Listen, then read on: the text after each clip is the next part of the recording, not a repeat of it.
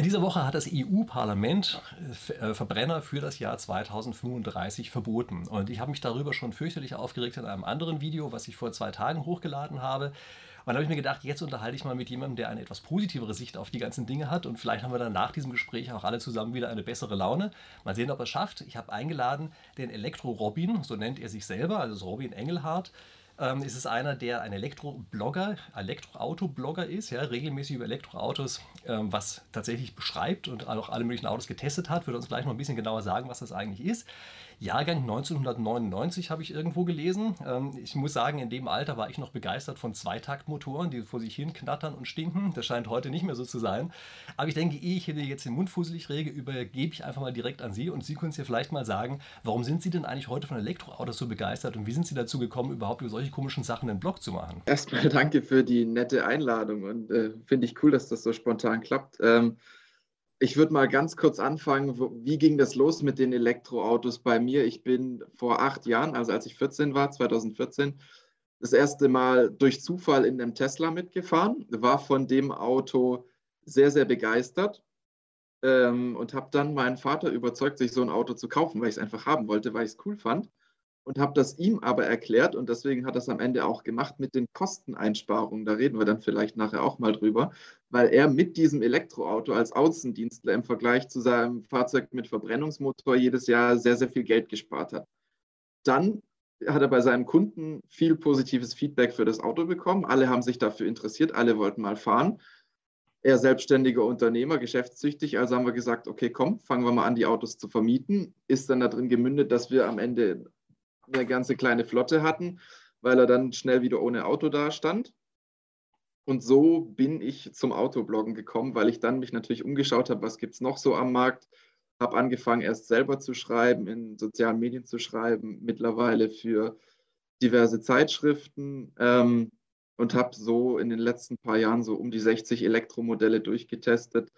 Bin auch vor allem in verschiedene Länder gefahren, um mir mal ein Bild von der Ladeinfrastruktur zu machen und glaube oder hoffe, dass ich so einigermaßen ein bisschen Bild vom Markt habe äh, und versuche hier heute ein bisschen so meine private Meinung darüber zu erläutern. Und ähm, scheint so zu sein, als wären die Elektroautos auch nicht gleich alle auseinandergefallen. Ja? Also man hat ja eigentlich gerade von den alten Teslas, hatte ich immer eigentlich noch so ein bisschen das Bild vor Augen, das sind eigentlich mehr so Baumarktteile, so ein bisschen zusammengeschustert. Ich bin überrascht zu hören, dass man mit 60.000 Kilometer im Jahr fahren kann. Ja? Man hat da auch eine Verbesserung der Qualität über die Zeit gemerkt. Die ersten waren schon wirklich noch relativ klapprig. Die neuen sind dann deutlich besser geworden. Das hat man gemerkt. Und auch bei allen Marken muss man sagen, äh, bin ich grundsätzlich, ist auch die Fachwelt nicht überrascht, aber schon positiv aufgenommen, dass die Lebensdauer der Autos so gut ist. Also es gibt immer wieder Tests mit den Akkus zum Beispiel, weil ja am Anfang eine große Frage war, wie lange halten die wirklich? Und es gibt mittlerweile sowohl Labortests als auch Realergebnisse, dass die Dinger wirklich äh, teilweise viele hunderttausend Kilometer halten. Ja, das ist immer das Erstaunliche bei neuen Branchen. Ne? Es gibt schon sehr starke Erfahrungskurveneffekte, das darf man nicht vernachlässigen. Also ich glaube, vor ein paar Jahren waren die wohl wirklich noch ziemlich lausig, diese Autos. Also nach all dem, was ich gehört habe, hat sich nicht toll angehört. Aber in der Tat, die Erfahrungskurven schlagen halt zu und dann werden solche Sachen doch schnell besser. Also ich kenne das natürlich auch inzwischen aus allen möglichen anderen Technikbereichen ist ja nicht so, dass das die, der erste Technologiewandel ist, den ich in meinem Leben so mitkriege. Ja? Also das ist schon ein bekannter Effekt. Jetzt haben wir dieses Verbot, was 2035 greifen soll und wo sich Leute wie ich vielleicht emotional ein bisschen drüber aufregen, weil wir gerne noch denken, wenn wir die Zahl 35 haben, denke ich vielleicht mehr an dreieinhalb Liter Hubraum oder sowas. Ja? Und äh, das ist vielleicht nostalgisch, aber Sie sagen ja eigentlich, wenn ich es richtig verstehe, naja, das sind ja nur die Neuzulassungen, die da betroffen sind. Und wegen des großen Bestands ist das sowieso gar kein Problem. Können Sie das mal kurz ausführen? Ja, es äh, ist nur so mit dieser neuen Regelung, die da kommen soll, dass jetzt eben keine neuen Verbrenner mehr in den Markt gebracht werden, beziehungsweise ab 2035 ist es nicht so, dass wir dann auf einen Schlag keinen Verbrenner mehr fahren dürfen. Das wäre, glaube ich, auch rechtlich gar nicht möglich mit Bestandsschutz sondern im Gegenteil, die Verbrenner, die dann auf der Straße sind, die dürfen wir fahren, bis sie auseinanderfliegen. Das heißt, wenn man da ein entsprechend qualitativ hochwertiges Auto hat, zum Beispiel wie es in Zuffenhausen gebaut wird, kann es auch sein, dass wir im Jahr 2100 noch mit solchen Verbrennern unterwegs sind. Es geht nur darum, dass keine neuen mehr in den Markt kommen. Dann lecken sich alle die Finger nach den tollen alten Autos aus dem Bestand, so wie in Kuba, ja, wo dann die ganzen Oldtimer noch rumfahren, die gesagt, ach, hätte ich doch nur so einen schönen Oldtimer von dem Jahr 2034 noch übrig behalten, aber meiner ist schon weg, ja? Ist dann so? Vielleicht. Also ich glaube tatsächlich eher, dass wir vielleicht so eine Übergangszeit haben, ähm, wo die auf dem Gebrauchtwagenmarkt noch einigermaßen gefragt sind, natürlich, weil es einfach die viel breitere Modellpalette gerade bei Verbrennern als bei Elektroautos gibt. Aber ich denke, wenn wir dann mal noch mal ein paar Jahrzehnte in, in die Zukunft gucken oder so in, in die Region Richtung 2050, wird es eher so sein, ähm, wie es heute bei den Smartphones ist, nämlich dann wird jeder sagen, er fand Elektro schon immer toll und war als erster dabei, so wie es heute alle über Smartphone sagen. Und vor zehn Jahren war es genauso, wie es jetzt bei Elektroautos waren, dass alle skeptisch waren und ihr Tastenhandy toll fanden. Ja, kann natürlich sein. Also Ihr Standpunkt ist ja so ein bisschen, Elektroautos werden sich sowieso durchsetzen. Also Verbot hin oder her. Sie sagen, was jetzt an weiteren Zulassungen kommt, auch bis zum Jahr 2035 hin, das wird einfach immer mehr Richtung Elektroauto gehen, sodass das im Jahr 2035 eigentlich gar keine, gar keine richtige Frage mehr ist, äh, dass sich das also sozusagen durchsetzen muss ja, oder dass das Verbot dann überhaupt noch greift. Wie sind Sie eigentlich so wahnsinnig sicher, dass diese Elektroautos die anderen verdrängen werden? Weil wir einfach äh, A, natürlich eine, einen sehr trägen Markt haben. Also wenn wir nochmal auf die Smartphones gehen, da gehen Sachen sehr schnell, da ist auch das Investitionsvolumen nicht so hoch. Autos hingegen ist eine riesige Anschaffung, wird über viele Jahre genutzt. Das heißt, eine Veränderung dauert da relativ lang. Und dieser Markt, diese Branche ist jetzt eben in eine Richtung losgegangen und da auch schon relativ weit. Und dann ist das schwierig, sowas wieder umzukehren. Also sowohl angebotsseitig als auch bei der Regulierung. Wenn wir uns das Angebot angucken, es gibt gerade aktuell zwei Wasserstofffahrzeuge zu kaufen, aber eine riesige Palette, mittlerweile bestimmt eine dreistellige Anzahl, je nachdem, wie man zählt, an reinen Elektrofahrzeugen am Markt. Das heißt schon allein das, was es jetzt gerade zu kaufen gibt und auch was in den nächsten Jahren noch dazukommen wird, geht angebotsseitig ganz klar in Richtung Elektro. Das ist natürlich aber auch ein Phänomen, dass eben im Augenblick die Batterietechnik schneller liefern kann. Aber ob die jetzt langfristig das bessere Modell ist, da bin ich mir ja noch gar nicht so ganz sicher. Also ich behaupte nicht, dass es nicht so ist, aber ich sage, ich bin mir nicht sicher. Und das ist ja eine Sache, die ich extrem komisch finde, ja, dass man einfach sagt, von mehreren Wegen, die man gehen kann, schneiden wir jetzt ganz einfach mal einige ab und sagen, nee, es darf nur noch dieser eine Weg gegangen werden, der vielleicht auf lange Sicht sich gar nicht als ein toller Weg erweist. Man muss vielleicht auch nochmal sagen, klar, es gibt noch andere Sachen als äh, das Elektroauto, aber es ist ja auch nicht alles verboten worden, sondern es geht jetzt nur um Fahrzeuge mit Verbrennungsmotor und äh, Wasserstoff hingegen mit Brennstoffzelle ist ja auch mit dieser Regulierung noch möglich. Das heißt, äh, wenn das, was ich nicht glaube, aber wenn das drastisch besser werden sollte, sich die Rahmenbedingungen da krass ändern sollten, wäre auch innerhalb dieser Regulierung ja Wasserstoff möglich. Es geht ja nur um den klassischen Verbrennungsmotor und bei dem ist es halt tatsächlich so, dass er noch hauptsächlich äh, mit Erdöl oder zu eigentlich 100 Prozent mit Erdöl betrieben wird, was uns eine CO2-Problematik verschafft und dass auch in Zukunft nicht zu erwarten ist, dass das mit synthetischen Kraftstoffen ähm, im Pkw eine wirkliche Option wird. Da, da würde ich auch ganz schnell sagen, warum.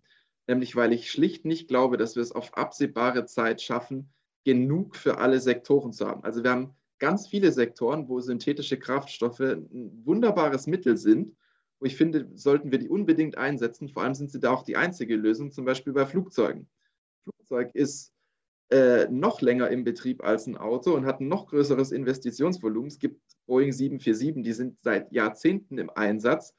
Äh, da kriegen sie nicht Brennstoffzelle oder Akkus rein, Akkus auch rein gewichtsmäßig nicht, sondern da müssen die alten Antriebstechniken weiter benutzt werden. Und da sind synthetische Kraftstoffe sehr sinnvoll. Und jetzt haben wir aber das Problem, diese Anlagen müssen aufgebaut werden, synthetische Kraftstoffe müssten produziert werden das wird so lange dauern, dass wir entsprechende Mengen haben, dass, dass wir überhaupt nicht drüber reden müssen, das für einen Pkw einzusetzen, weil wir dafür gar nicht genug haben. Na gut, es kann natürlich aber schon sein, dass auf lange Sicht hinweg das eine sehr vernünftige Technologie wäre, denn Sie dürfen ja eins nicht vergessen. Wir können erneuerbare Energien im Augenblick ja praktisch nicht speichern. Und die Langzeitspeichermöglichkeit, die wir haben, sind eigentlich synthetische Kraftstoffe in irgendeiner Form. Also was immer das am Ende ist, ja, vielleicht Wasserstoff, vielleicht irgendwas anderes, aber sind in, in dieser Form können wir das Zeug speichern.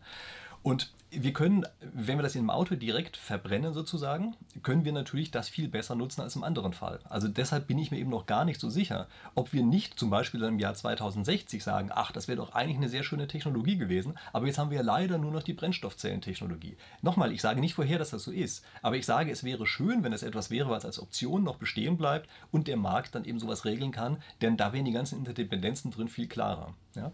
Aber gut, das sind natürlich Sachen, da haben wir beide keine Glaskugel. Ja? Da können wir einfach ja nur ein bisschen vermuten, was los ist. Ja? Ähm, mich würde trotzdem noch mal ein bisschen interessieren, Sie haben ja eigentlich immer diese Position, Elektroautos sind, ich sage es mal ganz platt, ja? so wie ich es vielleicht als 16-Jähriger gesagt hätte, die sind einfach geiler. Ja? Die, sind, die machen mehr Spaß. Und das würde mich mal interessieren, was ist das denn eigentlich? Also ist das wirklich so, dass jetzt aus heutiger Sicht ein Elektromotor im Fahren einfach so viel mehr Spaß macht? Ist das eine Generationenfrage? Äh, ist das vielleicht Unwissen bei mir oder ist das reine Nostalgie, dass ich gerne so einen, weiß ich, 200 Kilowatt Motor gerne auch hören möchte oder sowas? Also erzähl uns vielleicht noch ein bisschen was über diesen Spa Fahrspaß. Ich würde das auf gar keinen Fall am Alter festmachen, weil ich äh, viele Leute erlebt habe, äh, auch im hohen Alter, die Elektroautos richtig cool finden. Also ich habe äh, vor zwei Jahren zum Beispiel meinen Großonkel mit damals 84 in ein Elektroauto reingesetzt und er fand es toll. Und ich habe andersrum äh, Leute in meiner Altersgruppe, die sagen, hm, so ein Rasenmähermotor mag ich nicht. Äh, das eigentliche Thema ist wirklich, Unwissen klingt vielleicht blöd, aber praktische Erfahrung ist das richtige Stichwort. Nämlich wer Elektroautos noch nie erlebt hat, der ist tendenziell eher ablehnender. Und jeder, der mal in einem Elektroauto gefahren ist, steht der Technik danach in aller Regel positiver gegenüber. Das ist meine Erfahrung mit all den Leuten, die ich in einem Auto neben mir hatte, die davor nie Elektroauto gefahren sind. Jeder Skeptiker ist danach ausgestiegen und war zumindest ein bisschen positiver gesinnt, weil er gesagt hat, Mensch, es macht ja doch Spaß, weil man eben solche Sachen auch nicht im Dialog oder sonst wie rüberbringen kann, sondern diese Beschleunigung.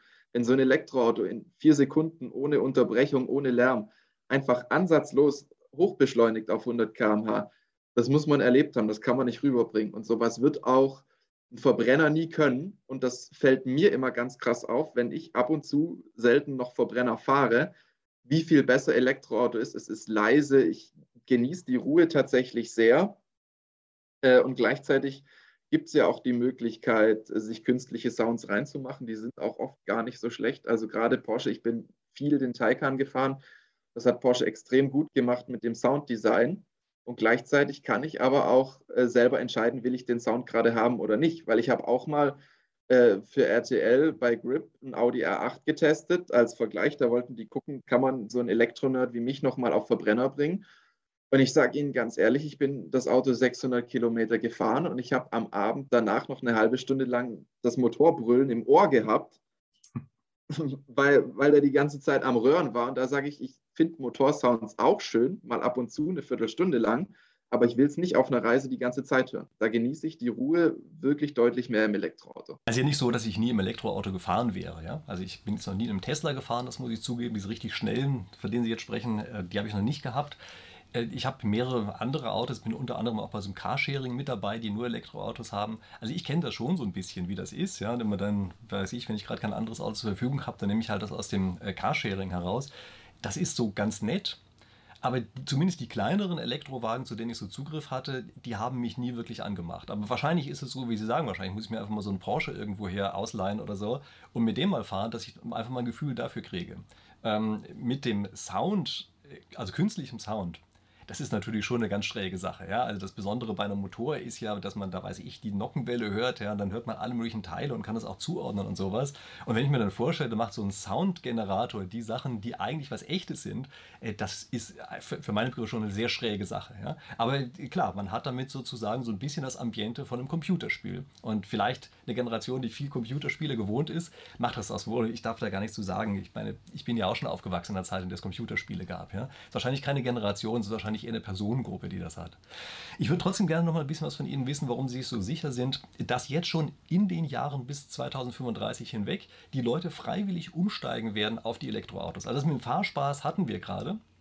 Äh, erzählen Sie aber trotzdem noch ein bisschen mehr, wie die Kaufentscheidungen, sagen wir, die nächsten zehn Jahre aussehen, so dass Sie sich da eben so sicher sein können. Woran liegt das, dass die umsteigen werden, Ihrer Meinung nach? Der größte Treiber ist am Ende vom Tag wirklich die Kostenfrage. Und wir haben jetzt gerade einen Tankrabatt bekommen ist nicht so ganz komplett weitergegangen an die Verbraucher. Ähm, Und gleichzeitig äh, haben die ähm, Anbieter jetzt gesehen, naja, 2 Euro für einen Liter Benzin bezahlen die Leute ja doch. Ich glaube also nicht, dass wir von dem Level nochmal runterkommen oder zumindest lange da bleiben werden. Da ist Elektroautofahren einfach deutlich kostenattraktiver, rein vom Unterhalt. Naja, natürlich immer dann, wenn man die Voraussetzungen hat, die Sie haben, dass Sie das halt vielleicht mit eigenem Solarstrom oder sowas laden können. Das ist klar, dann wird es natürlich sehr günstig. Aber wenn ich mir die armen Teufel vorstelle, die in der Stadt sind, an öffentlichen Ladesäulen das laden müssen, das ist nicht so billig. Es ist ein bisschen teurer, müsste man jetzt die, die konkrete Rechnung anschauen. Aber wenn Sie äh, in der Stadt einen guten Tarif haben, können Sie auch da an der Ladesäule dann für 38 Cent zum Beispiel oder 40 Cent die Kilowattstunde laden. Das ist nicht so viel teurer als daheim und auf jeden Fall billiger als Benzin. Und dazu kommt halt, also der Unterhalt ist das eine Ding. Das andere Ding ist, dass Elektroautos vom Prinzip her viel, viel einfacher aufgebaut sind als Verbrenner und deswegen natürlich, wenn sie dann mal in den gleichen Mengen gebaut werden, auch viel weniger kosten müssen. Ein Verbrenner hat ein paar hundert oder tausend bewegliche Teile. Im Elektromotor bewegt sich noch eins. Das ist einfach eine deutlich äh, weniger komplexe Art, sich fortzubewegen auch Thema Abgasreinigung zum Beispiel. Wir müssen ja immer neue Standards erfüllen aus gutem Grund äh, für sauberere Luft. Und das wird immer teurer, diese Abgase nachzubehandeln beim Verbrenner. Das fällt beim Elektroauto einfach weg. Das ist ein Riesenkostenblock, äh, den das Elektroauto nicht hat. Und deswegen, wenn wir mal in den gleichen Skalen sind, beim Elektroauto wie beim Verbrenner, wird ein Elektroauto im Kauf auf jeden Fall billiger sein als ein vergleichbarer Verbrenner. Und dann gucken die Leute auf den Geldbeutel und äh, sehen, sie sparen dann ein paar tausend Euro, sparen dann noch jedes Jahr ein bisschen was im Unterhalt und werden sich dann ganz genau fragen, naja, für was brauche ich eigentlich einen Verbrenner, für was zahle ich dann eigentlich diese paar tausend Euro mehr? Muss ich das wirklich haben? Ein Punkt würde ich noch machen, was ganz gut taugt äh, als Fenster in die Zukunft, auch wenn es hochsubventioniert ist, ist zum Beispiel Norwegen, wo man sieht, auch wenn die ihre Subventionen jetzt mittlerweile langsam runterfahren, bleiben die Elektroautoverkäufe trotzdem hoch das heißt, nachdem das jetzt einmal gepusht wurde, bleibt das auch da und diese Bevölkerung hat sich natürlich mit einem guten Ausbau der Infrastruktur dieser Antriebsform auch wirklich angenommen. Und wenn Sie da die Leute fragen, wollen Sie zurück zum Verbrenner, wird kaum einer Ja sagen, sondern die allermeisten sind sehr zufrieden damit. Und wir sehen in Deutschland den Anfang der Kurve ähnlich, weil wir haben ja auch ewig lang einstellige oder noch niedrigere Zulassungsraten gehabt, prozentual von Elektroautos. Wir sind mittlerweile deutlich über 10 Prozent in den Neuzulassungen. Das hebt fast ab, wie die Corona-Infektionszahlen das mal gemacht haben. Äh, und ich sehe da ehrlich gesagt keinen Deckel kommen. Gut, also ich vergleiche das für mich gedanklich immer so ein bisschen so mit dem Übergang von äh, Spiegelreflexkameras auf die spiegellosen Systemkameras, die es im Augenblick gibt. Also ich nehme das hier auch mit einer spiegellosen Kamera auf. Ja, das hätte man vor einiger Zeit hätte noch gesagt, die können das ja gar nicht. Und das ist vollkommen klar. Im Grunde genommen kauft im Augenblick keiner mehr wirklich Spiegelreflexkameras. Alle sind umgestiegen.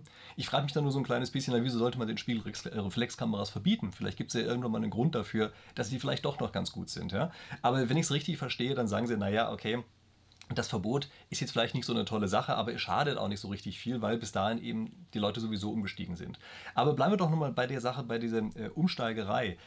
Jetzt haben Sie ja teilweise sehr viele Kilometer. Ihr Vater hat auch sehr viele Kilometer damit im Jahr jeweils zurückgelegt, auch mit unterschiedlichen Qualitäten von diesen Elektroautos. Beschreiben Sie doch nochmal, wie das sich im Alltag anfühlt, so was ich von Reparaturen, Zuverlässigkeit auf der Straße und sowas, im Vergleich jetzt zu einem normalen Verbrenner. Es geht einfach viel weniger kaputt weil viel weniger kaputt gehen kann. Also äh, das geht los bei ganz normalen Wartungssachen, die jeder Verbrenner hat, auch wenn nichts kaputt geht, dass man das Öl wechseln muss, dass irgendwelche Filter getauscht werden müssen. Das gibt es beim Elektroauto nicht, beziehungsweise Filter halt noch ein für den Innenraum, aber nichts mehr im Motor. Äh, es ist viel weniger Verschleiß an allen möglichen Bauteilen und es geht auch viel weniger außer der Reihe kaputt, weil es eben nicht da ist. Also zum Beispiel eine Steuerkette, ein Zahnriemen, solche Sachen oder auch äh, irgendwelche Dichtungen, Zylinderköpfe, dieses ganze Zeug, was bei Verbrennern irgendwann in der Lebensdauer kommt, haben Elektroautos nicht und deswegen kann das auch nicht kaputt gehen. Und das ist halt eins zu eins dann übersetzt in deutlich geringere Kosten, vor allem wenn das Fahrzeug älter wird, weil dann werden die Verbrenner ja gerne wartungsintensiver und da hat das Elektroauto zwar die Batterie, die ein bisschen in ihrer Leistung nachlässt, graduell, aber sie haben da keinen Investmentbedarf in großartig neue Teile, wie sie es beim Verbrenner haben. Na gut, das wäre natürlich tatsächlich ganz interessant, ja, wenn die wirklich auch länger halten würden. Ich glaube es ja noch nicht so ganz richtig. Also die Akkus, ähm, gebe ich Ihnen recht, die Zahlen sind wesentlich besser, als ich das erst gedacht habe. Also ich habe solche Statistiken gesehen. Wenn die so wären wie bei einem Handy, wäre es ja eine Katastrophe. Die haben immer Versprechen, weiß ich, wie viele Ladezyklen sie haben, aber dann bei der Hälfte der Ladezyklen ist es schon bei 80% Kapazität angekommen. Das scheint ja zumindest zum Beispiel bei den Tesla-Batterien nicht so zu sein. Also das lässt mich hoffen, ob die Dinger dann wirklich, wenn die ins Alter von historischen Fahrzeugen kommen, also nach 30 Jahren, ob dann Elektroautos tatsächlich auch noch so gut sind, wie wir das von den Verbrennern kennen, das wird erst die Zeit zeigen. Da bin ich mir auch noch nicht ganz so sicher. Aber klar, sprechen wir noch nicht über die Oldtimer. Ähm, denn die Oldtimer werden ja wahrscheinlich eher von den Verbrennern hergefahren, ja? äh, wenn es dann noch solche Nostalgiker gibt. Oder wenn sie recht behalten, dann werden vielleicht auch die abgestoßen, weil die Leute einfach sagen, so viel billiger, dann nehmen wir halt alle auf jeden Fall so einen Staubsaugermotor rein, damit geht alles viel besser. Staubsaugermotor mit Soundgenerator. Ja? Na okay. Also, dann schon mal vielen Dank. Ich finde das ähm, super, dass Sie jetzt mal drüber gesprochen haben. Ja, Sie merken schon, Sie haben, glaube ich, mein Video gesehen, äh, was ich aufgenommen habe von der anderen Seite. Da war ich noch sehr schlecht gelaunt. Ich bin inzwischen ein bisschen besser gelaunt. Ja. Nichtsdestotrotz, ich ärgere mich nach wie vor so ein bisschen über die Entscheidung. Aber ich kann natürlich Ihr Argument nachvollziehen, dass es vielleicht eine Entscheidung ist, die am Ende gar nicht so relevant ist, weil auf dem Weg dahin die meisten Leute doch umsteigen. Vielleicht auch wie bei den Glühbirnen jetzt zu irgendwelchen anderen Glühbirnenformen hin.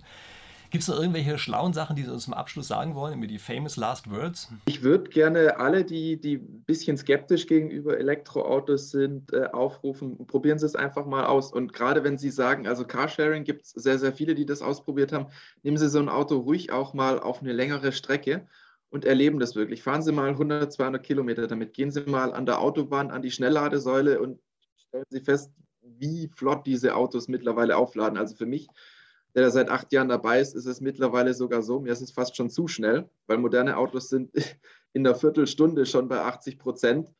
Äh, da kommt regelrechte Hektik auf, wenn man früher gewohnt war, dass die Dinger eine Dreiviertelstunde gebraucht haben.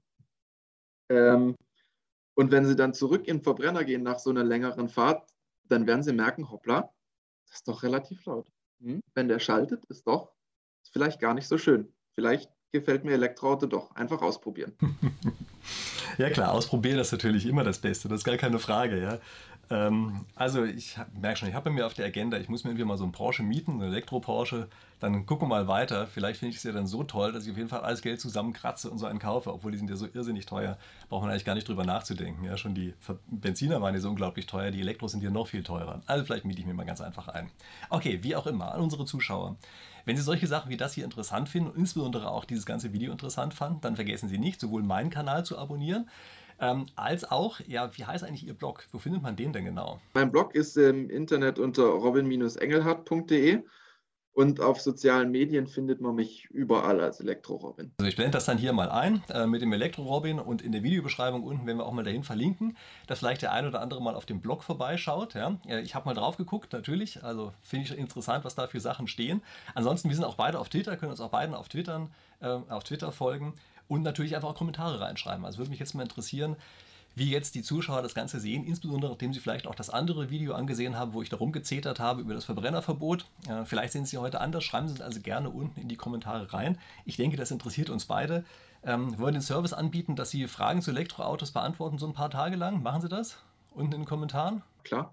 Okay, Sie schauen mal rein, ja, das ist nett. Also man muss vorsichtig sein bei so einem Service, ja, denn am Ende sind so viele Anfragen, dass man einfach nicht mehr hinterherkommt. Ja, aber wenn Sie interessante Fragen zu Elektroautos haben, stellen Sie mal unten rein. Wir sehen zu, dass wir zumindest so die ersten Tage vielleicht versuchen, das eine oder andere dazu zu beantworten. Äh, ja, in diesem Sinne, abonniert haben Sie jetzt ja meinen Kanal wahrscheinlich sowieso schon und wir sehen uns dann wieder in der nächsten Woche. Bis dahin.